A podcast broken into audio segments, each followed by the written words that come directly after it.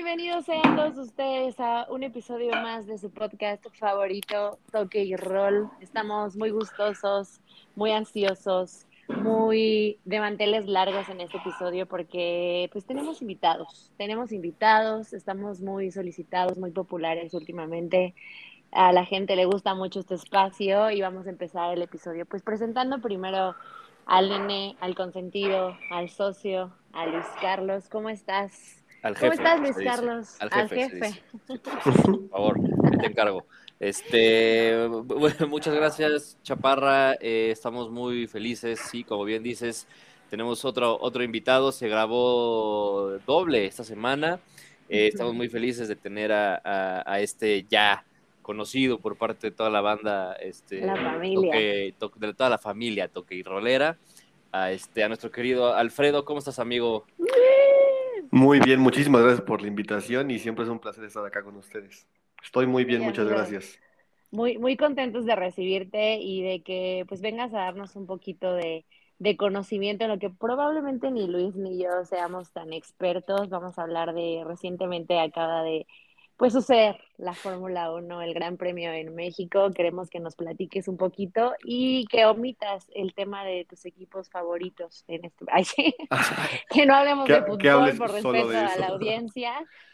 No, no, ningún experto, pero sí soy muy aficionado y me encantaría. Lo que, lo que sea como opinión, les, les puedo platicar lo que quieran. Muchas gracias por la invitación siempre. Oye, y a ver, se, llevó a cabo, pues bueno, ya como los que los que sepan, los que no sepan, pues bueno, se llevó a cabo el, ¿qué fue? ¿El sexto año aquí en México? Si no me el, o el, de la, de la Fórmula 1, regresó en 2015, si no recuerdo mal, regresó en 2015. En 2015. Este, bueno, bueno, tal vez tienes razón, son seis, porque si no recuerdo mal, hubo un año en donde no hubo por, por el tema COVID por pandemia, así es. Entonces sí, tal vez 2015 fue la fecha, la fecha oficial de regreso al, al, hermano Rodríguez, pero sí hubo por ahí, se interrumpió por tema COVID, como, como todo lo demás. Así es, oye, y, y, pues bueno, creo que en estos últimos dos años, este, bueno, este año y el pasado, fue, ha sido los dos primeros años que Checo se ha subido al podio en México, ¿cierto? Sí, son los únicos dos. Este, y a ver, o sea, primero, antes de iniciar con, con lo que sucedió en, en la clasificación o, quién quedó en primero o quién quedó en segundo, ¿no? Yo sí, hay un tema ahí este, rondando en redes sociales de que, que mucha banda se queja, ¿no? Mucha banda se queja, eh, yo quizás sea uno de ellos. Eh, de, no, pues a ver, de, lo que, de lo que es como tal el, el este, precio y el evento, ¿no? O sea, la relación precio-evento, si vale la pena pagar un boleto estratosférico que pueden llegar a ver, los boletos pueden llegar a, estar desde 150 mil pesos, ¿no? Que, que, te incluye todo, ¿no? Hasta un masaje en los pies, Claro. Por parte de Checo Pérez. O este, también hay boletos más económicos, ¿no? Pero mientras creo, más... Creo que el más económico para el 2023 va a estar como en unos 3.500 pesos. Me parece que, que definitivamente, definitivamente es una cantidad bastante elevada comparado con casi cualquier deporte eh, que se presente en vivo en México. Que yo recuerde, pues tal vez los de la NFL, que también últimamente se han trepado muchísimo de precio, y por ahí los partidos de exhibición que vino cuando jugó a Federer en la Plaza México, ahí también los precios estaban bastante elevados. Pero sí, definitivamente no puedes comparar el aforo de casi 400 mil personas que fueron este año a la ciudad, al, Gran Premio de México con los 20 o 30 mil que pueden caber en otro, en otro tipo de evento, ¿no? Amigo, sí, ¿tú sabes, o, sabes, o tienes qué sector o por qué, digo más bien qué factor este, es el que hace que los, los precios se leen, porque no nada más en los eventos deportivos, a ver, creo, creo que, conciertos y todo. Creo que Pero ahorita enfocándonos a Fórmula 1. El por qué, creo que en cuanto en tanto exista una demanda, la oferta se adapta. Entonces, estos precios están justificados porque hay quien los paga. Habremos algunos otros que los sufrimos, pero en, cuanto haya quien le da, el valor está dado porque, porque hubo quien lo pagó, ¿no? Definitivamente creo que la popularidad se le atribuye a, un par de factores. Eh, el que creo que diría tristemente el principal, a Drive to Survive de, Netflix. Eh, definitivamente desde que salió esa serie, el, no solo, no solamente en México, ¿no? sino que a nivel mundial, un deporte que en lo absoluto, en lo absoluto figuraba entre los más populares, logró, combinado con el con pandemia, que todos estábamos en casa buscando qué ver, pues hizo muchísimos aficionados nuevos, ¿no?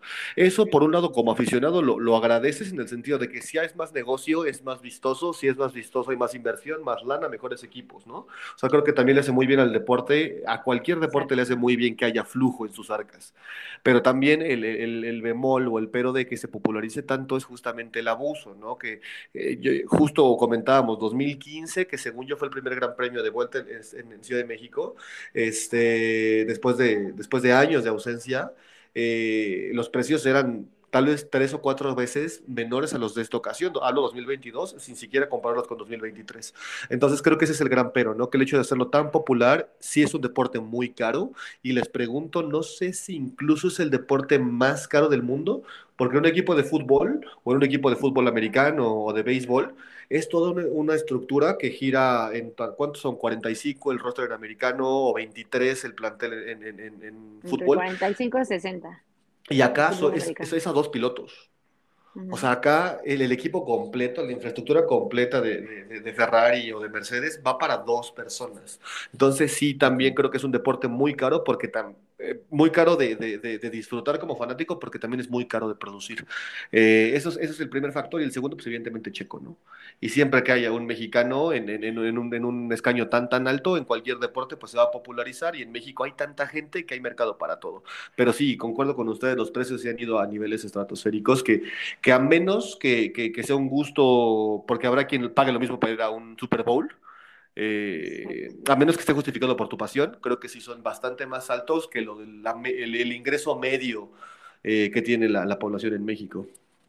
Sí, y, o sea, por, ejemplo, ahorita se me viene a la mente también el tenis, ¿no? El tenis también es, es, un equipo que, como dices, ¿no? Hay, hay gente que para el tipo de deporte, hay gente que lo paga, ¿no? Porque es, eh, desafortunadamente, o no sé si desafortunadamente, pero hay, hay muchos deportes que se miden por estatus social, ¿no?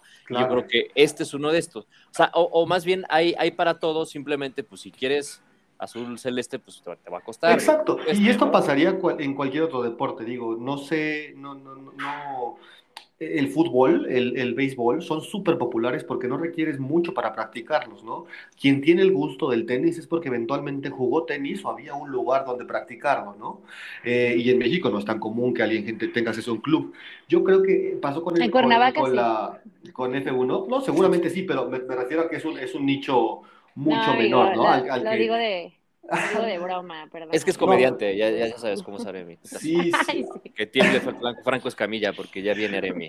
Que ahí viene. Eh, hay que seguir practicando. Uh, pero, por ejemplo, o sea, si hubiera un mexicano famosísimo en polo, seguramente el polo también es inaccesible de pagar, ¿no? También eh, ah, justo pasó con Fórmula 1, este, hay deportes que tal vez porque ahora no son tan populares, pero que también son muy caros de practicar y que ahora se conjuga un fenómeno mundial como el de esta serie Netflix, como, como el tener a un, a un, a un histórico, que la verdad es que como aficionado, independientemente de, de, de, gustos o de hace cuánto te, hace cuánto te, te gusta la, la Fórmula 1, tener a, a un mexicano en ese nivel es que es realmente increíble e inédito. ¿eh? Nunca, nunca había pasado. Ahora bien, enfocándonos un poquito justamente en el trabajo de los, de los mexicanos, pues platícanos más o menos eh, pues la trascendencia de, de, de, Checo Pérez en esta temporada, platícanos a los que no sabemos o a los que no entendemos, porque independientemente de que sea pues un evento para ricos, como bien lo comentan ustedes, creo que el, el lado del aficionado, y, y, lo hablo por ejemplo por mi padre, que le gusta, que le sabe, eh, platícanos por qué, por qué estaba ahí la gente, eh, platícanos la evolución de, de, Checo Pérez en esta temporada. La verdad es que hubo, hubo eh, como mucha polémica, ¿no? Sobre al principio de temporada, y no diría que es gente que no sabe, porque creo que ninguno somos propiamente expertos.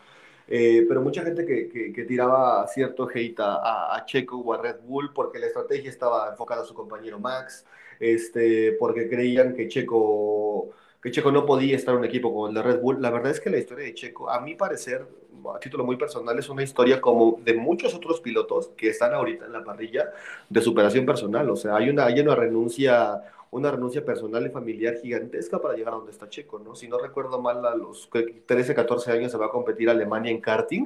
Esa es como la vía. Eh, hacer una carrera bastante, bastante exitosa en karting para después pasar a, a un monoplaza y, competir las fórmulas de cada país, Fórmula 4, Fórmula 3, Fórmula 2 y, después la Fórmula 1, ¿no? Solo hay 20 pilotos en el mundo de Fórmula 1, no hay como en otros países como divisiones o ligas, acá son solo 20. Y Checo, y Checo lo empezó desde cero, ¿no? Eh, el decir que es un deporte que es eh, para, pues, tú lo dijiste, de ricos, un deporte más exclusivo, también vuelve su práctica súper, súper, súper exclusiva, ¿no? Y quien quiera, y quien quiera practicar a nivel competitivo debe, para empezar, dejar su país, en el caso de Checo, porque acá no hay ese tipo de competencias, irse y picar piedra, picar piedra hasta, hasta lograr estar en este equipo. A mí me encanta, yo estoy encantado con la, con la, la campaña de Checo. Hay que recordar que, que a él literalmente el, el, el dueño, el dueño del equipo donde él estaba, que era Racing Point, tiene a su hijo de piloto y trajo a un ex campeón del mundo de piloto, a Fettel, y Checo aún con contrato lo corren.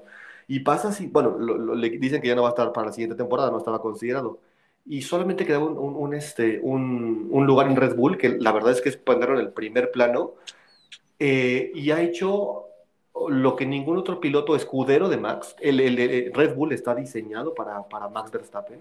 Eh, ha, eh, Checo ha hecho lo que no pudo Albon, lo que no pudo Gasly, lo que no pudo Ricardo, es hacer una buena mancuerna con, con, Max y por primera vez en la historia Red Bull poder ganar campeonato de constructores, campeonato de pilotos y ahora si se logra, pues el 1-2 con Checo como segundo en el campeonato de, de, pilotos también. Eso es, eso es a lo que voy, este, me comentaban, por ejemplo, en Twitter, ¿no? Que en este deporte de ricos y para ricos no tenía, y bueno, creo que hasta te lo mandé, ¿no? No tenía historias de superación y talentos que descubrir dentro del deporte como lo es el automovilismo. Y pues justamente yo por eso te preguntaba, creo que es padre saber cómo esa, ese lado inspiracional, y son muchas, por ¿eh? Son pues muchas, o sea, pues evidentemente, evidentemente hay, este, hay, hay asientos pagados, les llaman. O sea, por ejemplo, Lance Stroll, el piloto de, de ahorita uh, Aston Martin, que antes era Racing Point, su papá, Lance Stroll papá, es de los hombres más ricos del mundo, literalmente compra un equipo, compra acciones de Aston Martin y, y y la, consigna es, pongo, yo pongo la lana, pero ponen a mi hijo, ¿no?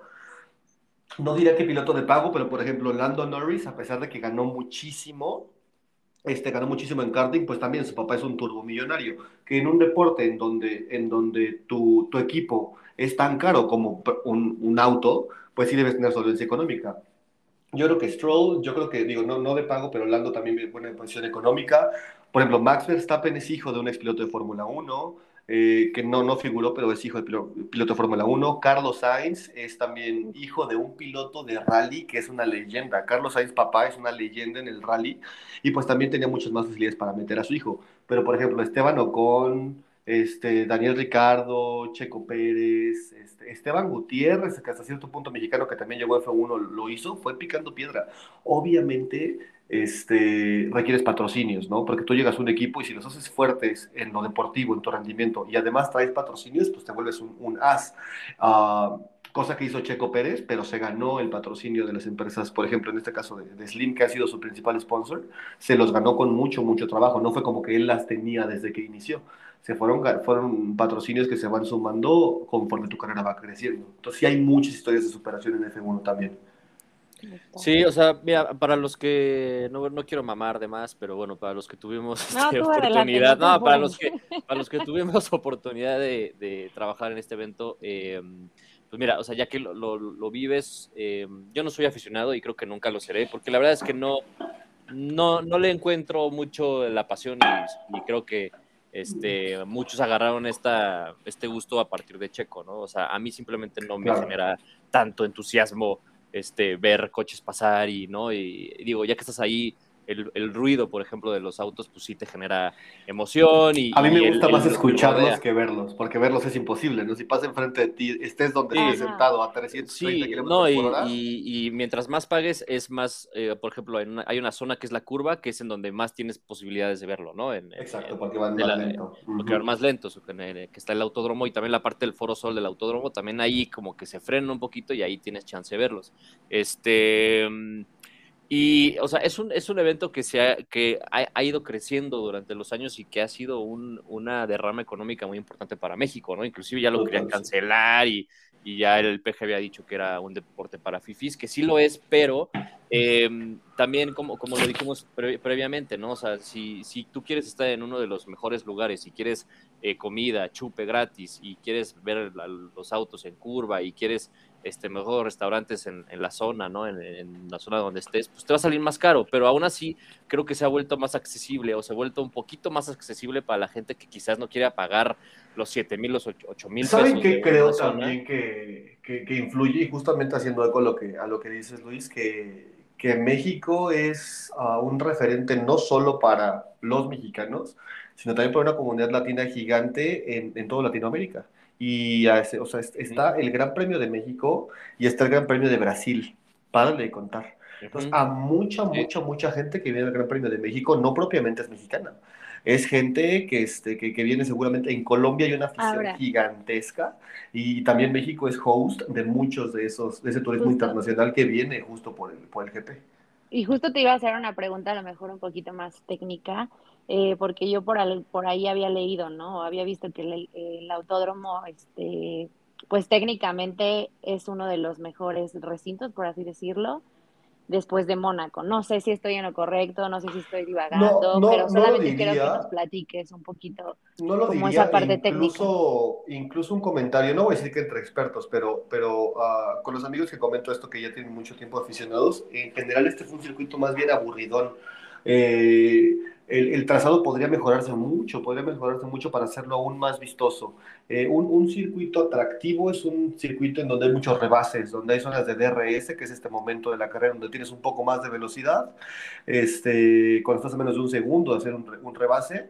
Eh, puedes hacerlo solamente en ciertas zonas. Entonces hay, hay circuitos que se prestan mucho más para rebasar que otros. Y los que no se prestan para rebasar, eh, pues son más aburridos porque no hay tanta, tanta acción, ¿no? No hay tanto, eh, depende casi totalmente de la clasificación. De hecho, fue lo que pasó con Checo en Mónaco, ¿no? Tuvo una buena clasificación este, y eso le permite arrancar desde más adelante y, solo conservar su lugar para ganar y no, y no rebasarlo todo. Yo creo que el, el, el, autódromo Rodríguez ha sido galardonado varios años como el mejor GP del mundo en cuestión como de ambiente, yo creo, también creo que ah, esta vez era tanto, en eso sí tienes razón, en ambiente, eh, o sea, literalmente ha sido primero como el mejor GP del, creo que de cinco años, tal vez cuatro, ha ganado el, Gran Premio de México. En cuestión como de, de, ambiente y de organización de evento, que creo que esta vez era tanta la gente, escuché quejas de algunos pilotos que, que era ya invasivo, ¿no? La cantidad de, de, personas que había este, en el paddock y en el caminar hacia, hacia los pits, hacia el pit lane, este, había mucha gente ajena, ¿no? Y eso es molesto para los pilotos, al final ellos vienen a trabajar. Es que creo que ese es, eh, ese es, otro punto, perdón que te interrumpa, amigo, pero ese es otro punto a lo mejor a, a tocar, ¿no? La cultura mexicana y de verdad que los eventos a ese nivel que traen, Digo, yo he tenido oportunidad también de ah, yo no quiero sonar mamadora, como dice acá. Pero yo también.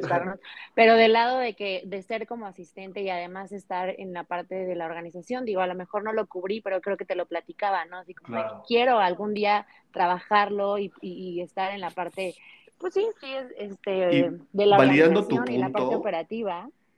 Valiendo tu punto, creo que la última vez que suspendieron un gran premio de México, o sea, cuando se fue, fue justo porque había exceso de gente en la pista cuando llegaron los pilotos. O sea, sí, sí es un tema cultural y justo haciendo, o sea, cuando lo suspendieron eh, hace años, en los 60, 70, no recuerdo, perdón, este, fue justo porque había gente en la pista. Entonces, es solo para validar tu comentario, porque sí, sí es un tema también cultural. Sí, y, es este y, es también el, a ver, o sea, la, pasión luego rompe bastantes fronteras, ¿no? Y luego hay esa línea que, que, la gente no entiende y además está Checo en México y a ver, si no estuviera Checo igual hubiera estado mucho menos, más leve, ¿no? Definitivamente. Es lo, que dices, es lo que te genera el producto, vamos a decirlo así porque es la realidad, el producto de moda de México. ¿no? Sí. Del deporte mexicano. Es como en su momento el Chicharito, es como en su momento, este, no sé, Nájera, en la NBA, por así decir, por, algo, por decir algo, ¿no? claro, tienes razón. Está teniendo mucha fama por justo porque, a ver, lo está haciendo bien ah.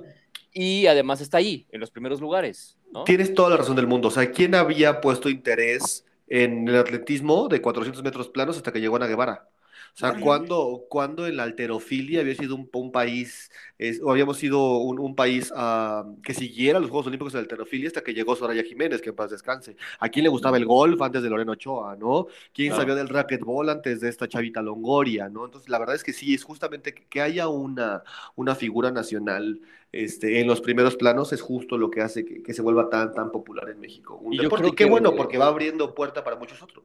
Exacto, y o sea, es, o sea, no, sé cómo lo vean ustedes, pero, o sea, es un poco eh, tirarle a la, a la, o sea, no, no le quiero quitar mérito a estos deportistas porque finalmente tienen su mérito, pero qué triste es tener nada más uno, ¿no?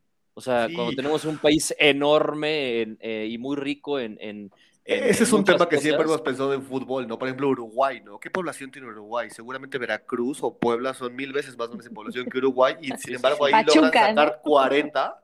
Exacto le van a sacar 40 buenísimos y acá somos 120 millones en México más los 20 o 30 millones expats en Estados Unidos, por ejemplo. tenemos un buen portero, güey. Exacto, y seguimos poniendo Ochoa, exacto, exacto. Tienes toda la razón del mundo. O sea, bueno, pero creo que al final lo que decimos es que este tipo de figuras ayudan a que se dé más difusión a deporte y no, no habría difusión sin esas figuras que se Bueno, pero, pero sin esos ídolos haciéndose. Y quería platicar, este, independientemente de los deportistas mexicanos, es la conducta del aficionado mexicano en este tipo de...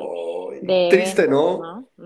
Así es, porque me, me, me, recordó mucho incluso cuando vino la, la, NFL, después de también mucho tiempo, cuando fue Tejanos contra Raiders, que le aventaban las lucecitas estas este, verdes al, láser, coreback. Ajá, o sea, y sí vi videos súper tristísimos de cómo abucharon, por ejemplo, a Hamilton, que en mi punto de vista y por lo que sé que mi papá me enseña y que tú me has enseñado, Alfredo, pues sí fue una buena carrera para Hamilton, eh, evidentemente para Max y para, y para Checo.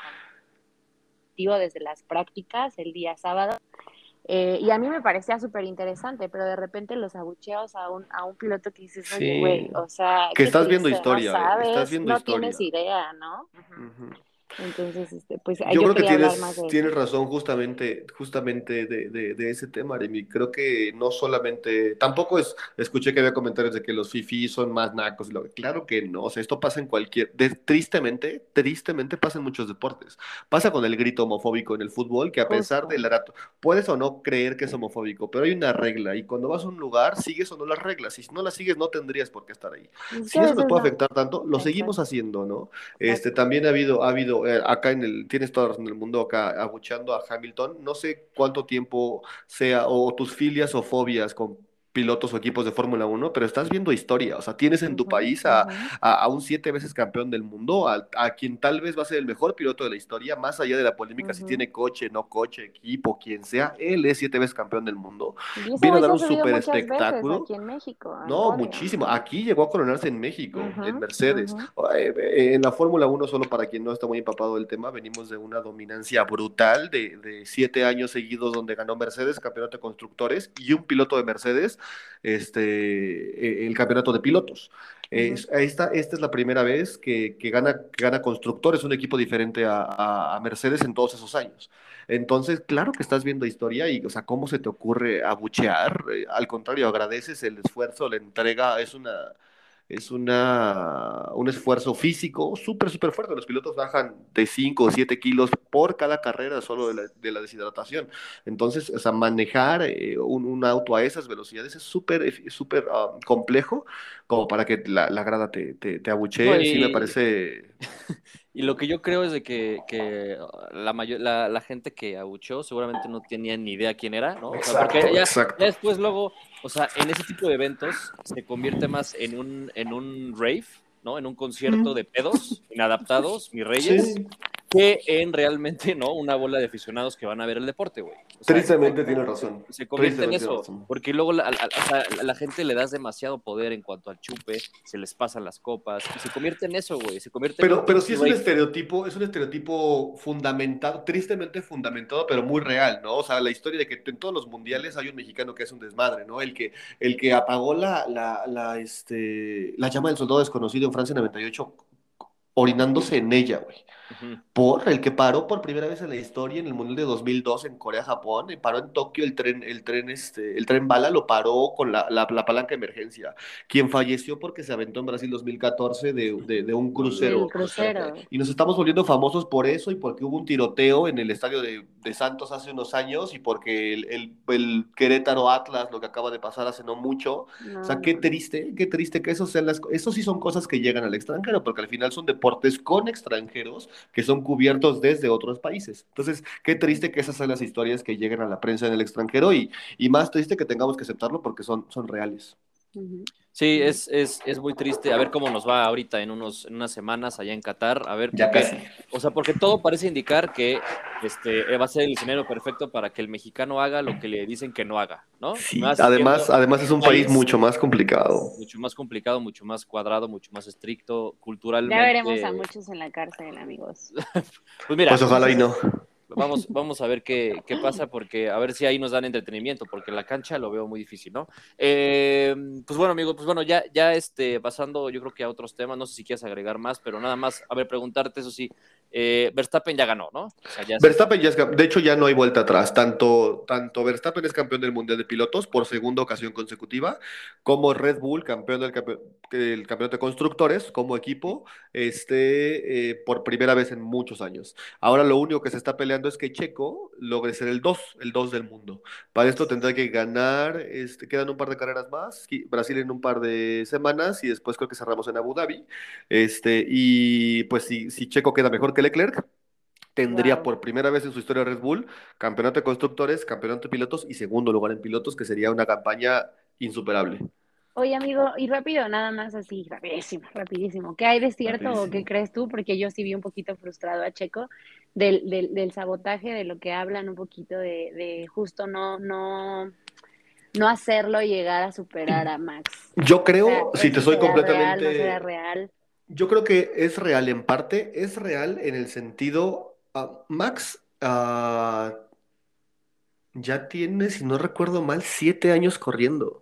Y tiene 25 años apenas. Ajá, es el piloto más joven en todo. Si alguna vez no tiene nada que hacer, échense la historia de Max Verstappen. Es un león. O sea, no hay quien le gane. Tiene récords en todas las divisiones en las que ha corrido.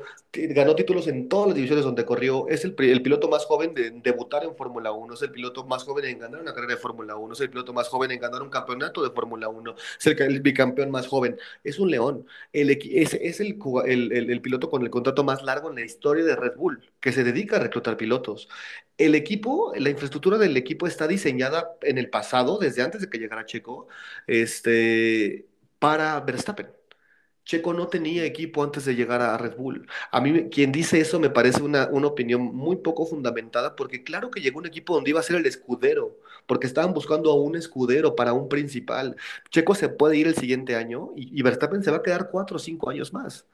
Entonces, ah, bueno, como mínimo, como mínimo, pero le quedan 15 años de carrera. Entonces, creo que quien dice eso no conoce, no conoce de fondo porque, porque debería al contrario estar agradecido que por primera vez un piloto tan bueno como Checo tuvo un carro y respondió tan bien como lo hizo por primera vez tuvo un auto competitivo. Lo pusieron en lo, en lo mejor que podía tener dentro de la parrilla y está haciendo lo mejor que podía hacer, que era ser el segundo después de Max. Yo veo, sí, en ritmo, es que es impresionante. Esta temporada Max les ganaba, les ganaba carreras por 25 segundos, por 30 segundos. Es que es impensable. Para que se den una idea, y perdón, sé que, sé que es un tema muy extenso, pero en la clasificación de este sábado, si no recuerdo mal, hubo menos de, o sea, hubo un segundo híjole, es que no la tengo a la mano, pero creo que hubo como seis, centésimas de segundo, seis décimas de segundo de diferencia entre los primeros seis lugares. O sea, el hecho de que un piloto gane por 35, 35 segundos de ventaja es que es un mundo cuando la diferencia de clasificación fue menos de un segundo entre los primeros seis. Entonces, creo que, es un, creo que el boicot no existe. Creo que ya que ganó Max, ahora sí Red Bull va a hacer más esfuerzos por Checo, pero creo que, que a menos, y ojalá pase, este, Max sigue siendo, va a ser, y desde que llegó Checo era la prioridad ese del equipo. Qué pues lástima que no fuiste, ¿eh? No, ya ni le digas, porque creo que ya se va a cortar las venas ahorita con todo lo que, vivió. Este, bueno, pero dicen que, a ver, o sea, que el, año pasado no sé si fuiste, amigo. ¿No fuiste? O si fuiste, no, no estaba acá. Solamente me ha tocado ver una. Tengo, he tenido la fortuna de conocer a varios circuitos. Cuatro. Oye, este pero año fuiste a... de Castellet en Francia. Este año fui a ver a, también ganó Max y me tocó ver el Gran Premio de Francia. Ah, bueno, güey, no mames, cabrón. O sea, yo no voy a Qué bueno, y estás quejándote que no fuiste a ver a cómo abuchaban a Javi. Estaban muy caros los boletos en el de México y tuve que ir a Castellet, sí. y aparte me dio mucho gusto ir al Paul Ricard del circuito porque, porque ya no hay, el siguiente año ya no lo confirmaron. Entonces tal vez me tocó ver un, un circuito típico este, por primera vez en unos años. Este, no, pero sí me tocó ir a Ciudad de México y es increíble. La verdad es que la mente es increíble, pero bueno, ya, ya será el siguiente año. Ya será el siguiente año, ese amigo. Oye, y este, ya cambiando un poquito de, tema. Por eh, supuesto. Quería preguntarte em, acerca de tu, pues, de tu América, porque, porque se hablaba de que la América ya lo iban a pasar a la Champions League, de que la América ya iba a estar con el Manchester City ahí peleando el título. Este, ¿Tú qué opinas de lo que fue Te voy a ser honesto. Y final. Ah, al inicio un poquito mal, al inicio un poquito mal, pero después una remontada increíble, ¿no? Rompiendo, creo que fueron 14, 14 este, victorias al hilo, ¿no? En temporada regular. Si no recuerdo mal. bueno, te voy a contestar muy sencillo. Cuando perdió ahora con Toluca, ay, yo sé que es un juego, yo sé que es deporte, yo sé que son 11 güeyes corriendo tras de una pelota, pero no pude evitar sentir un coraje. O sea, yo me creí el cuento que, nos veía imparables. Y creo que era fundamentado. O sea, creo que después de haberle ganado a todos, o bueno, al menos a 14 de 18, y meterte en la liguilla y clavarle 11 al y Puebla. Golear, y golear. La verdad, y, y perdón, o sea, claro, claro, goleadas perdón, lo que pasó, todo llegabas en una temporada donde ganaste los tres clásicos, donde en dos, en dos de esos tres goleadas. Dilo, güey, dilo, güey, dilo, dilo, güey, lo quieres decir, dilo. La goleada Cruz Azul, o sea, tú sabes que como equipo evidentemente son cosas que te motivan, ¿no? O sea, yo creo que ustedes también, aunque no sean aficionados, veían en alguna América apantallante, como hace no mucho, porque gustaba, goleaba y ganaba. Eh, me dolió muchísimo, o sea, en sí es cierto que en tanto más es este, en tanto más subes, más, más duele la caída, eh, pero merecido, o sea, merecido. Eso, fíjate que mucha gente lo cuestiona, pero a mí me gusta hasta cierto punto eso de la Liga Mexicana, que no es predecible o monótona como la italiana, donde la Juve ganó años seguidos, donde en España hay dos contendientes, tal vez es un tercero, donde solo en Inglaterra hay una rotación, donde en Francia siempre es el mismo. Acá en un descuidito cualquiera te gana. Es una liga súper democrática. Eh, Pero más bien, entonces, o sea, habla, habla más bien entonces de la, de la, este, digamos que de la mediocridad también. Sí, sí, o sea, sí, pero México, y de nuevo, pues, o sea, como platicamos en el tema pasado de la Fórmula 1, aquí lo mueve el negocio. Es, eh, la, liga es económicamente muy atractiva porque llevas a ciudades, como yo, yo vivo en Aguascalientes, aquí vino el América y se llena. Y si hubiera habido, y si hubiera habido este, si hubiera habido liguilla, también se llenaba para ver equipos de otros estados. Entonces creo que tiene razón, es mediocre, pero también creo que para el aficionado mexicano, deseas de donde estés, puedes ser de Pachuca, puedes ser de Toluca, de, de Monterrey, de Ciudad de México, de Guadalajara, y tienes posibilidades de competir. Este, pero sí, sí, esta vez el América me rompió el corazón como, como hace mucho no lo hacía. Híjole, sí. Pero vas a estar bien. No, o sea, yo, yo, creo que yo creo que la América, este, no sé, no sé tú qué opines, pero yo creo que no le debe de mover nada, güey.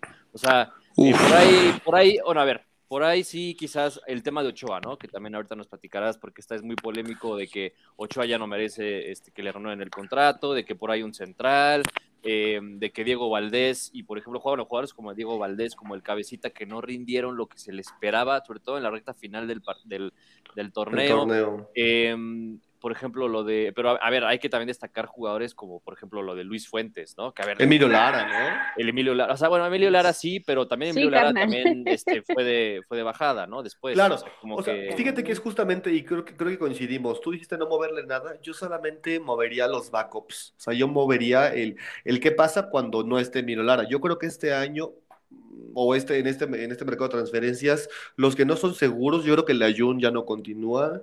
Este, yo creo que Jürgen Damm, no sé si se quede y si se queda esas abiertas de que él no es el principal considerado. Este, yo creo que Ochoa, yo creo que, si me preguntas a mí, lo de Viñas, hace poquito escuché que había, justo ayer, antier, eh, escuché en, en, la competencia en fútbol picante que eh, Fidalgo para Tigres o Tigres o, o Rayados. Este, la verdad es que no me gustaría, yo le movería lo menos posible, eh, pero sí siento que hay backups que, que, deben ser con... De la Jun dicen que a la MLS, ¿eh? Y que se va, y está muy bien, está muy bien. Puede ir a cobrar, y o sea, ya, la verdad es que a, quienes somos del América, recordamos a la Jun al principio con odio y después con todo el cariño del mundo por el penal que metió este, resbalándose. Oye Luis, pero yo fíjate, yo te quiero preguntar, creo que esta temporada que decimos que es de récord del América fue aún mejor en la que Cruz Azul quedó campeón, ¿no? Con Reynoso. Eh, mm, creo que, no sé si empataron o se quedaron a uno de, igualar el récord. No sé si, ahorita hay que checar el dato porque también Cruz Azul creo que llegó, o sea, invicto, ¿no? O sea, casi invicto, o sea, de que tuvo una racha importante de partidos sin perder. Pero pues aquí la diferencia es que sí fuimos campeones. Sí, no, y lo merecían. Yo lo celebro. este... eso, o sea, como que nosotros sí terminamos ese ciclo. Por América le, faltó. A ver. Este, ese, es que el partido contra Toluca fue muy engañoso, güey. A ver, ¿ustedes creen que Toluca jugó bien? O sea, que, creen que, o sea, yo, yo veía y güey, ¿cómo no la meten? O sea, yo creo, Pachuca, mis respetos, merecidísimo campeón, merecidísimo campeón, y Almada un súper técnico que ya le tocaba, el portero también, la verdad es que muy buena historia, pero yo, yo creo que nos morimos de nada. O sea, el Toluca se metió de, de como, como los últimos, este, del 8 al 12, ¿no? A ver, al repechaje, a la liguilla, digo, del 5 al 12, este, pero no, no le veía nada y nos recetó duro. no, eh, pero tú hablas durante todo el torneo o durante nada más la final contra el Pachuca, porque yo al, Toluca, la verdad, sí, sí siento de merecer el, estaba... El Toluca también le ganó a la América, ¿no? En, en, en, el Al principio, ¿no? De, Liga. ajá, en el partido de Liga, ¿no? Creo que fue la una o dos, creo que sí. Fue, fue de los, fue de los dos o tres partidos que América perdió contra Toluca, de hecho. Y siempre Pero... se le ha digestado al América. Uy, no, pues no sé si recuerdan ese gol de Cardoso en la bombonera, que es un poema de gol. Sí, este, sí, bueno, y de hecho creo que a la América se le indigestan bastantes, creo que ninguno de los cuatro grandes, pero si hablamos Tigres, Monterrey y Pachuca, y Toluca, esos, yo recuerdo finales perdidas contra Tigres en Navidad, contra Rayados hace dos años, contra Pachuca también llegamos a perder finales, eh, y contra Toluca, no sé si, no recuerdo si una final, pero son, son rivales durísimos para el América durísimos. por, por, por, historia y por camiseta, porque por equipo, el América tenía mucho mejor equipo que el Toluca, la verdad. Sí, sí, sí. Creo que el, creo que tal vez comparado con, con yo diría más rayados que Tigres, eh, pero, perdóname, más Tigres que Rayado, pero son de los planteles más completos. Mucho, mucho, por mucho de los más completos del fútbol mexicano. Pero mira, la verdad es que lo dijo, lo dijo el Tano y yo, lo, lo yo hago eco a lo que dijo. Eh, si no es campeón, no se ganó nada. O sea, queda como una bonita anécdota, ¿no? y aparte más para él, güey, porque, o sea, literalmente rescató a un equipo que se estaba yendo en picada por lo de lo que pasó con Solari, por lo que exacto, eh, o sea, no, no, la gente o los aficionados decían, ¿dónde están los refuerzos? Este, ¿por qué el tan Ortiz, aquí chingados este güey? Jugó en el América, pero neta, técnico para el América, llegó como, como interino, y aparte los hizo jugar, o sea, muchísimo mejor que un técnico como Solari, güey. Como Solari, que venía del Madrid y que de hecho ahorita ya regresó a, ya regresó al Madrid para ser director deportivo de, de, una de las divisiones. Este, sí, increíble, ¿no? Increíble cómo puede llegar alguien este, que, que te traes al que te costó carísimo con todo el cartel del mundo y quien termina funcionando era uno de los auxiliares, ¿no? Eh, pero, pero ojalá, ojalá el siguiente, ojalá no le muevan mucho. Si fuera por mí, yo dejaba Ochoa, la John para afuera, Dan para afuera este, no sé si Viñas tal vez pues, sería conveniente sacar una lana. A ver, creo que, si no recuerdo mal, y no estudié eso antes de este episodio.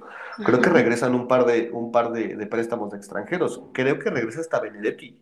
Y regresa este Suárez, güey, Leo Suárez de Santos. Ah, de Santos. Entonces sí que digas. Así no, que pero ya es oficial que regresa porque estaba entre Pumas. Es que, ah, es que se vencen, más bien, más, más bien es que se vencen sus préstamos, sus préstamos, exacto. Entonces tienen que, tienen que regresar. Y el América o les encuentra cómodo o les sigue pagando sin jugar. Entonces creo que sí va a haber movimientos en el América, más este, por cuestiones administrativas, como estos dos refuerzos, que, bueno, estos dos préstamos que regresan, y además que hay jugadores que ya no, o sea, yo creo que la, ya, la Jun ya no, yo creo que Dam no me quedaría, Jonathan Dos Santos, si le salió otra cosa en otro lado, pues que se vaya, ¿no? Es cierto. Roger Martínez, este, pues funcionó mejor, pero Roger Martínez, hace poquito leí que creo que es el, el fichaje más caro en la historia del América. Roger Martínez. A ver, y ahí estaba Castillo, ¿y qué, qué pasó con Castillo? No sé siquiera si se llegó a recuperar. Este, pero sí. Fue al Necaxa, güey. Según yo, el, este Nico Castillo acabó su carrera en Necaxa aquí en México. O sea, se fue, a se fue a Necaxa unos meses, creo que no, ni siquiera lo metieron a jugar porque lo dejaron entrenar y después le dijeron, papito, pues no estás, no estás bien. ahí, ahí, habla justamente también de la, un buen torneo en lo futbolístico puede rescatar muchas cosas, pero también ahí hay mucha, mucha área de, eh, en, la, en, la, parte de, inteligencia deportiva, mucho por trabajar, ¿no? Y te acabo de decir, refuerzos que llegaron costando a la lana del mundo, el fichaje más caro de la historia del club entre ellos, y este Castillo también, y Jonathan Dos Santos también, en ese momento Giovanni Dos Santos también, y no funcionan que te voy a decir algo. La parte, ah, tocaste un tema, güey, o sea, importantísimo, es la inteligencia deportiva, que yo creo que hoy en día el único equipo que lo hace bien es Pachuca. O sea, el, el, el Pachuca, independientemente de que tiene la mejor cantera de México. Es el modelo a seguir, ¿no? O sea, ficha jugadores sabiendo que les van a rendir, güey. O sea, y. Bueno, pues la Chofis, ¿no? La, Chofis, salió corrida de Chivas y regresa y aquí es. Y es ídolo. goles. No, no, no, a ver, no se confundan. No, no, no. ¿No escuchaste que estaban coreando su nombre? Últimos dos o tres partidos de Pachuca que hizo su aparición. Tampoco hay que ah, idolatrar. Si quieres triunfar, si quieres triunfar, de Chivas debe salir, güey. eran dos o tres, eran dos o tres este, eh, partidos buenos que no tuvo en Chivas. Entonces sí, creo que tienes razón. Creo que Pachuca es el, es el role model, es la, la forma en que tendrían que trabajar otras como institución. Eh, eh, pero pero es, es, paradójico, ¿no? Porque la, la selección, la, la, Federación Mexicana trata de, de, de eliminar estos este, dueños o que los dueños sean, sean, de varios clubes. Y pues Grupo Pachuca es algo similar, pero si te fijas de esa camadita, este, de Pachuca, de León, este, del grupo Orlegui con Santos. con Atlas. Con Atlas, oigan, es, la, es tal vez, tal vez, y antes decías Televisa y TV Azteca, ¿no? Tal vez ellos se pues ya, que se hagan, ya, que se hagan cargo, ¿no? De la selección como dijo la, Faitelson el otro día. ya sé. Tiene razón, güey. Pero lo, hecho, lo han hecho muy bien, ¿eh? Y esa es multipropiedad. A ver, esa es multipropiedad a la buena. Sí, no, tratas, irónicamente tratas de erradicar a las, a las instituciones más fuertes que tienes como fútbol, ¿no? No tan poderosas como, como evidentemente TV Azteca, como Televisa, pero pues sí, sí, unas muy, muy buenas, ¿no? Pues ahí está, hace, de los últimos 10 años, ¿cuántas finales las ha jugado o Santos o Atlas, las últimas solamente, este, o Pachuca o León? Muchísimas. Sí, sí, sí, sí, o sea, es un proyecto no, no, no de ahorita nada más, o sea, ya lleva años. Lleva años y aparte exportando jugadores jóvenes, mexicanos, este, y, casi, casi, o sea, no voy así siendo la base de la selección, pero ahorita, hoy en día que lo platicábamos el, el episodio pasado, tienes a, Luis Chávez, a Kevin Álvarez y, a, al Chiquito Sánchez, que son jugadores. Kevin se va, seguramente, ¿no? Yo creo que Kevin y Luis Chávez seguramente. Ah, Luis Chávez, razón, Luis Chávez también. Yo creo que este, Kevin Álvarez y Luis Chávez, yo creo que sí se van a ir a Europa, ojalá que sí, ojalá que, que no me equivoque. Eh, y, a ver, o sea, también los, los, refuerzos que llegaron como Nico Ibáñez, que se convirtió en el jugador, en el goleador de la, de la temporada, el caso de Romario, el caso de, de, Avilés, que también Avilés ya no daban un varo por él después de que falló el penal allá en, en, Monterrey en la final contra Tigres. Este, o sea, Pachuca eh, no solamente genera jugadores, sino también sabe fichar, ¿no? Entonces, este, mm, creo que sí, merecidísimo. Creo que fue una final aburridísima porque creo que hubiera sido más interesante contra la América, la neta. Claro, claro, claro, claro. Sí, definitivamente. Las manos, yo creo que incluso más allá de lo deportivo, que creo que de todos modos hubiera sido más competida contra América, pues también siento que las televisoras se hacían. Imagínate el eventazo que iba a ser Checo Pérez yéndose del GP a la, a la Azteca a festejar a la América, ¿no? O sea, creo que como negocio también tuvo muchísimas cosas. Sí, claro. Este, pero, pero sí, un campeón merecido, y no merecido a secas, súper merecido, de, esos, de esas historias como de éxito, ¿no? O sea, lo de Almada, perdóname, acabo de olvidar el nombre del portero de Iragüen, ¿o cómo se llama el portero? del este, no, este, no, el de ah, Pachuca. Iragüen, ¿no? ¿Cómo se llama? se rompió, la, se rompió la... Ustari, Ustari, Ustari, Ustari, exacto. Este, que se rompe la... ¿Recuerdan ese, ese, cuando se rompió la rodilla? Busquen ese video, hoy es que es buenísimo. Él, él, lo vi dos o tres entrevistas sobre de él y me cae muy bien. Y hay un video, creo que era portero, no recuerdo si el Atlas. pero aparte también juega en Europa. O de Querétaro. y se le zafa la rodilla, creo que sí, se le zafa la rodilla en una, en una jugada, ¿no? Y este, pues hace unos años con la rodilla literalmente zafada dentro del calpo y ayer ya, ya coronándose campeón. La verdad es que son de esas historias también de éxito que no escuchas nada, tanto los nombres de Ustari como de Ochoa, aunque tal vez deberías, ¿no? Porque fue el portero campeón el que mejor lo hizo. Pero, pero sí, una, una bonita historia de éxito la de, la de Pachuca y durísima la derrota de Toluca, pero también comparado con cómo estuvieron el torneo pasado, que de hecho creo que ellos pagaron la multa del no descenso, ¿no? Sí, sí, sí. La verdad es que de, pasar, si les hubieran dicho de que, oye, este, pues ya no vas a pagar la multa y vas a llegar a la final, lo firman sin saber cuánto iban a quedar en la final, ¿no? O sea, fue un súper torneo para ellos también. Sí, sí, sí, sí, sí, sí, sí, o sea, y también eh, Toluca le invirtió muy buena lana, ¿eh? Porque también llegaron muchos jugadores este, de, de nombre. Te iba a decir Volpi, pero le metieron un buen, pero sí, Volpi me parece muy bueno. Pero Volpi, a ver, pero Volpi jugó un partidazo contra el América, por ejemplo, ¿no? Sí, un este, partidazo. Oye, y Nacho Ambriz muy bien, ¿no? Sí. Nacho Ambriz muy bien, es un técnico que donde lo paren ha dado la cara. Sí, sí, sí, de acuerdo. Sí, sí, sí, o sea, y, y de hecho, yo creo que si hubiera ganado eh, Toluca el campeonato, Ambriz sería el, técnico ideal para la selección. O ya está ahí dentro de los barajeados. ¿Y, y, ahora, ahora lo es Almada? Ahora es Almada. Sí, por supuesto, por el resultado que dio ante Pachuca, amigo. Híjole, yo no se lo daba, pero, pero sí, sí es muy, muy, es que, Es que lo más seguro, eh, ahora vamos a cambiar rápido de tema ya para finalizar, hablando ya del técnicos de la selección, vamos a platicar de la selección contigo, amigo, porque también me interesa saber tu opinión. Este, ¿Cómo ves a México? ¿Cómo ves a México para allá en, en 21 días, güey? Eh, me emociona, me emociona mucho. Eh, ¿Cómo lo veo? Te mentiré si te digo que lo veo más débil o más fuerte que en otras ocasiones, porque hemos llegado a mundiales de una manera mucho más dramática que la como llegamos a este. El tema fue que se, se juntó con muchas derrotas este, en finales, en finales importantes, sobre todo con Estados Unidos, y sí que el Tata de plano no, pero yo llegaba, llegaba con menos esperanza cuando era Juan Carlos Osorio, Osorio que cuando es el Tata Martino. Eh, yo creo que el partido contra Polonia se gana. Eh, contra Arabia Saudita también, y creo que perdemos contra Argentina. Y estoy seguro que sí pasamos a la segunda ronda. Uy, qué fuerte. Estoy seguro a ver, que pasamos o sea, es, es, un escenario, o sea, más que muy optimista, muy optimista. A ver, pero y realista, pero, muy real, ¿no? A ver, sí, sí, ¿cuál, fue el, ¿cuál fue el grupo del, del mundial pasado de México? Alemania, Suecia y Corea. Y Corea. A ver, Corea es mejor que Arabia Saudita.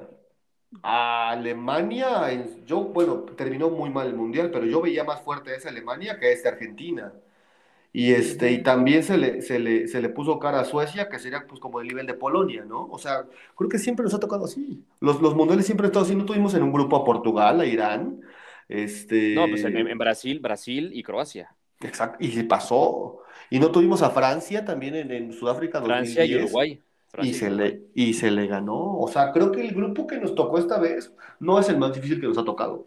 O sea, creo que quien dice que no tiene esperanza no vio ese juego contra Francia con el gol de Chicharo, no vio ese juego contra Alemania con el de Chucky Lozano. Este, o sea, creo que en todos nuestros, las participaciones de los últimos mundiales, al menos que yo recuerdo, no estábamos hasta, creo que el primer mundial que recuerdo es Corea-Japón 2002 y fuera Italia y se pasó. O sea, creo que en todos los mundiales en los que yo, yo, yo recuerdo se han tenido una prueba similar en los grupos y en todos se ha, se ha pasado. Entonces, mi voto es porque, porque lo logramos esta vez también. Aquí el tema es que estamos volteando más a ver al rival que a, nosotros mismos, ¿no? O sea, em, eh, tendríamos que, Excelente comentario. como Argentina, ¿no? Argentina de voltear a ver a los rivales que tienen el grupo y decir, no mames, neta. Entonces, o sea, y más como, como está ahorita Argentina, güey, ¿no? O sea, porque Argentina sí es candidato a ganar la Copa del Mundo. Definitivamente. Entonces, em, el problema es que ahorita México viene eh, mal, ¿no? O sea, estoy de acuerdo que, por ejemplo, contra, cuando nos tocó Brasil en Brasil, veníamos de una, de una repesca en Nueva Zelanda, ¿no? Em, y aparte, casi, casi se le gana a Holanda, ¿no? A una Holanda que, este, que llegó lejos, ¿no? Creo que fue... En, semifinalista, ¿no? Semifinalista contra Argentina, de hecho. Este... Y eh, ahora por lo que está pasando últimamente, ¿no? Y por la situación del Tata y por la situación de las lesiones, de que Raúl y el Tecatito no vayan a llegar, de que hay jugadores que no están en nivel, de que el Tata Martino no entiende y que no hay una, idea clara de juego, eso es lo que preocupa. Claro. ¿Tú, ¿Tú, cuál crees que es la línea, hablando de portería, defensa, media y delantera, cuál es la línea más, más flaca de México? La defensa. Definitivamente para mí, la defensa central. ¿Quiénes, ¿quiénes creen que sean los titulares? En la defensa, es que ahí sí creo que, o sea, nadie sabe. es que tiene razón, hace falta un referente, ¿no? Teníamos a Héctor Moreno, tuvimos a Rafa Márquez, este, pero, pero ahorita sí hace falta un referente. No hay referente tan, fuerte. No hay sigue Héctor Moreno y sigue Araujo, que podría, que yo creo que van a ser los titulares. Eh, el pato, no, no, sí tienes razón, sigo, sigue, pero no, no, no, no diría que estaba especial. No, no, no, o sea, eh, eh, a ver, Araujo este, llegó al América siendo titular en el Celta, ¿no? O sea, es un, es un central que todavía creo que le queda algo. Eh, Héctor Moreno, a ver, mm, tengo mis dudas. Lo de Johan Vázquez, desafortunadamente, ha perdido titularidad en Italia, pero creo que sigue siendo de los mejores centrales que tenemos, porque además él está allá. No es titular, pero él está allá, ¿no? Él, está, está, en una liga como la italiana, que es muy difícil además, porque es muy defensiva, o sea, es muy difícil ganar tu lugar en, una liga que, que todo el mundo defiende. Este, mm, eh, el, caso de los laterales a mí me sigue costando muchísimo trabajo, qué es lo que va a hacer el Tata, porque si vemos lo que ha hecho últimamente, lo, más este, lógico sería que Kevin Álvarez y Arteaga sean los laterales de la selección. Yo te iba a decir Arteaga y, Sánchez. A ver, Sánchez este, podría ser también, pero acaba de llegar al Ajax, como que le está costando un poquito la adaptación, que es, que es normal, ¿no? Pero Kevin Álvarez fue campeón en Pachuca. A ver, vamos, a definirla, vamos a definirla y, a partir de ahí vemos si pasamos o no. Ochoa es en la portería, ¿no? creo que Ochoa, si, si va él, él va a ser el, Además, hasta se la deben, creo. Pero él creo que va a ser titular. En la media coincido contigo, tal vez Araujo y Montes al centro. Ah, puede ser Araujo, Montes o Araujo y, y Moreno. Y Moreno y bandas Arteaga, y tú dijiste que, que Álvarez. y yo dije que Jorge Sánchez, ¿no? Ahí, ahí, pues, ahí sí, yo creo que los dos están, ¿no? Con posibilidades 50-50. Eh, mitad de campo, inamovible Edson, Álvarez. Inamovible Edson Álvarez. Y yo creo que Luis Chávez se puede meter, ¿eh? Te iba a decir Guardado o Herrera. Mm, no, no, no. Yo creo que, yo creo que no los va. Yo creo que, o sea, a ver, Herrera, o sea, güey, Herrera se fue a, Houston a comer hot dogs y hamburguesas, güey, porque no ha hecho nada. O sea, creo que fue de los peores equipos de la MLS. Herrera ya no tiene nivel. Yo creo que Luis Chávez está jugando mejor. Inclusive el mismo eh, Eric Gutiérrez, güey, también se puede meter ahí en la titularidad junto con Orbelín, Orbelín Pineda, ¿no?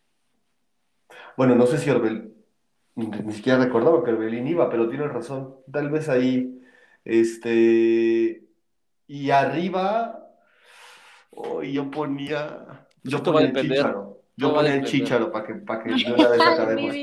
Yo ponía sí, allá Borghetti, güey. Sí, sí, este, también. Y bueno, Chucky, Chucky seguro que el Napoli está haciendo historia ahorita. Sí, Chucky seguro y arriba Tecatito si se recupera o si no por ahí está Vega o Jiménez, ¿no? O sea, todo va a depender, yo creo que si recuperan Tecatito y Jiménez, ¿no? Y Raúl. Si no se recuperaran, yo creo que va a ser Chucky, Vega y Henry. Yo creo que va a meter a Henry. Uy, no, hombre, Henry es una bomba. Un Diosito me lo cuide y me lo guarde, porque Henry es. A ver, es que de los delanteros, centros delanteros que tiene México hoy en día, dime otro que esté en mejor forma que Henry. No hay, güey. No, no. centro. Bueno, sí, perdóname, te diría que Uy, no, no, que mejor que Henry no. Es que yo, yo, yo creería que sí tendría que haber llevado a Chicharo. Y creo que habría puesto a Chicharo en vez de Henry. sí, ya suéltenlo, ya suéltenlo, pero, no, no van a llevar. Pero entonces, a ver, quedamos que la delantera sería Henry, Lozano y Vega. No, bueno, Chucky, eh, bueno, pues, hasta todo depende, ¿no? Pero Chucky, Tecatito y Jiménez sería como el tridente de lujo, ¿no? Sí, Este, definitivamente. si no se recuperan estos dos últimos, yo creo que va a ser Chucky, Henry, Vega. No sé, no sé tú qué, tú qué, Aremito, creo que sí Chucky. también opinas lo mismo, chiquilla. No, hombre, yo los estoy escuchando, pero súper concentradísima, ¿eh? Ya sé No, cómo pero- ilustrar Pero es este, que tú, este- es que tú dices que Vega no tiene lugar en la selección, entonces pues, Yo nunca dije eso, Luis. Oye, yo creo que Vega, Lo Vega odias. es de lo mejorcito mexicano que hay en México. eh. ella lo odia. güey. Oye, no, no creo que llegue el Cállate, ¿quién Tecate. Yo no creo que llegue el Tecate.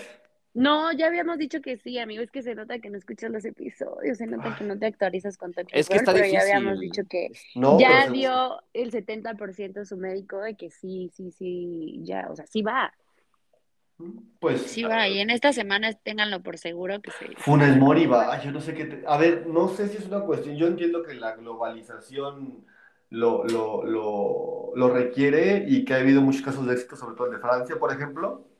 Pero yo soy de la idea de llevar a mexicanos al mundial. Eh, y Funes. Mori, la verdad es que el hecho de que Funes Mori esté ocupando el lugar de, de otro, de otro, quien fuese, sí es complicado. Yo justamente escuchaba ayer ante una, una, una este, entrevista con Funes Mori y se escucha a todo, menos al mexicano. O sea, de- definitivamente no, no, no es alguien que, que yo sienta ese vínculo o que sienta como, me hubieras dicho, dude, nacionalizamos a Cardoso, ¿no? Hombre, ponte ¿no? Desde Claro. nacionalizamos a Guiñac, nacionalizamos a, a, no sé, algún otra leyenda. A Nico. Ibáñez, güey, todavía son muy lejos, ¿no? O sea, a, a- a Fidalgo. No, no, no. Obviamente sí, hablando claro. de leyendas, ¿no? Hablando de leyendas, pero yo creo que los últimos, o sea, lo que nos mostraron como la cara de los naturalizados, si la va a encabezar el Guille Franco y Funes Mori, pues mejor no nacionalizamos a nadie, ¿no? Entonces creo que, creo que, creo que definimos una buena selección y tienes razón, lo más flojo es la, la defensa y tengo razón, pasamos de primera ronda. Ojalá que tengas razón, güey, porque yo la verdad quiero ser el- el- la persona más optimista y vamos a estar ahí, vamos a estar gritando y vamos a estar este, eh, enfiestando con la Pero mira, piénsalo de esta manera. Lo disfruta- disfrutas el mundial, ¿no? El mundial lo disfrutas independientemente. Nunca has pensado que México llega a un mundial para ser campeón y sin embargo lo disfrutas. Sí. Pues si sabes que lo vas Claro. a disfrutar, pues ponle optimismo, ponle optimismo y ve, vas a ver Sí, los Imaginemos partidos. cosas claro. chingonas. Imaginemos, sí, Exacto. claro. A ver, dude, es que es un acontecimiento. Un mundial es un acontecimiento. Es el sueño de todo morro. O sea, el sueño de todo niño es llegar ahí. Y a mí, y el de los adultos es verlo, ¿no? Entonces, la verdad es que, que, que a mí me les auguro mucho éxito. No, yo no me hubiera quedado tal vez ni con el Tata y hubiera decidido cosas muy diferentes. Pero bueno, es lo que es y, y- y- y creo y espero que al menos lo que nos toca hacer es, es encararlo con buena cara y ojalá, imagínate que en una de esas, como se le ganó a Alemania, se le gane a Argentina, papá. Imagínate. Se renueva el Tata tres años más, güey. Por No, supuesto. por favor, Cuatro años no. más. Pues es que eso, puede pasar. O sea, de que puede pasar, puede pasar. En el fútbol ya vimos al América. ¿no? A ver, Pues sí, le hemos ¿qué ganado a? Argentina. Le, le hemos ganado a Super Argentinas en la Copa América. Les hemos ganado. Ya nos, ya nos vacunaron, Maxi Rodríguez nos puso la peor vacuna de nuestra historia. Y creo que ellos nos eliminaron dos, dos, este, dos, Dos mundiales seguidos. En 2010 y 2014, ¿no? Es el coco, pero bueno, vaya, creo que, que son jugadores, los que mencionamos ahorita son jugadores que, que podían hacer, que podían hacer frente. Yo no creo que Argentina sea el plantel más fuerte de, de, de Qatar 2022. Pues, híjole, yo no sé, yo creo que por ahí está, y más ahorita en la forma que está, en la que está Messi, en la forma en la que está eh, Lautaro, en la forma en la que están Lautaro. varios, varios, varios de Argentina que además pues ganaron la Copa de América y le ganaron a Brasil, que no es cualquier cosa. Y además que sería el despedir de un grande, ¿no? O sea, si, si, si Messi lo logra, se acaban las, se acaban las dudas, preguntas y, y especulaciones sobre quién ha sido el mejor. Este, creo que si Messi logra hacerlo, es- ese escaño, ese escaño se lo ganaría con Sí. justa medida. sin duda, si no es que ya. Pero bueno, este amigo, nos vamos. Muchísimas gracias este, por estar, de verdad. Siempre es un gusto y un placer escucharte y que estés con Igualmente, nosotros acá. hermano. Esperemos que pronto eh, pueda estar con nosotros nuevamente y que nos podamos ver para echarnos unas, unas buenas chelas. Me encantaría. Este, y pues bueno, eh, ojalá que a México le vaya bien. Ya, ya empieza el camino porque ya se van a, a- a Girona y pues vamos a estar al pendientes. Par- Ya par- llegaron. tres partidos más, ¿no? ¿Tres partidos más? Dos, Dos. dos, dos, contra Irak y contra Suecia. No, hombre. Excelentes rivales. Nos Excelente. van a dejar a tope. Pues así vamos a llegar. qué gusto. Última pregunta, ¿su gallo para ganar el mundial? A ver, chiquilla. Bélgica. Bélgica. No, estamos hace cuatro años. no, pues, como bien lo ¿eh? comentaban, yo creo que yo creo que Argentina es mi favorito y me estoy dejando. Oh, tranquilos todos, no sé, no sé qué están haciendo, pero yo digo que yo digo que Argentina, o sea, coincido en que puede ser algo histórico para Messi, además de todo, pues ganar el mundial. Yo fíjate que sí veo más fuertes a, las, a los sudacas en este, en este mundial. Creo que los, los países, la, Francia, Inglaterra, Alemania me han decepcionado últimamente por los resultados que han tenido en, en, competiciones. Eh, eh, España creo que es una generación todavía muy joven y está en, en, una reconstrucción. Eh, y creo que Brasil y Argentina para mí entre esos dos está el campeón. Del Yo también creo que, creo que Brasil llega incluso mejor y con mejor plantel, a mi parecer, que, qué profundidad de plantel tiene Brasil. O sea, está increíble que tu portero, que tu portero suplente es el de Liverpool o del City, ¿no? ¿Cuál quieres? Sí, sí, sí. Este, Nos vas en uno, güey. Literal. Entonces, uh, tiene razón. Creo que Brasil está más fuerte. Yo lo pongo Brasil arriba de Argentina. Y, y por alguna razón me gustaría que se lo llevara a Inglaterra híjole, a, mí me gusta mucho la selección inglesa desde, desde siempre, pero creo que no les va a alcanzar. Creo que ha decepcionado Inglaterra, te dijo, te digo, como que los últimos resultados checa y vas a ver que, pues como que no, como que no termina todavía de, despegar el, proyecto de, este Southgate. Pero bueno, pues ojalá, ojalá los veamos después del mundial o durante el mundial. Yo siempre he puesto y, este, y les agradezco muchísimo la invitación y es siempre un, un placer estar acá con ustedes. Muchas gracias, amigo. El placer es tuyo y creo que ya te habíamos felicitado en su momento de, tu compromiso. Ya, ya te vas a tener hijos. Aún no, pero sí, ya, ya, ya cumplí un año de casado. Sí, imagínate, pero creo que sí, sí dijimos y mencionamos y que eres un, un súper un super amigazo y estamos muy agradecidos de que vengas a, a platicar con nosotros en este espacio. Ojalá pronto nos veamos por allá y la siguiente grabación sea en vivo. Eso sí estaría, chido, ¿eh? estaría bueno, estaría bueno. Ya, ya agendaremos. Pero muchas gracias, amigo. Muchas gracias a la chaparrita, que por cierto, rápido, Chivas tiene luego un platicamos, luego Nadie lo conoce. Hasta luego, cuídense. Sí, ni sé cómo se pronuncia. Bye, nos vemos. bye. bye.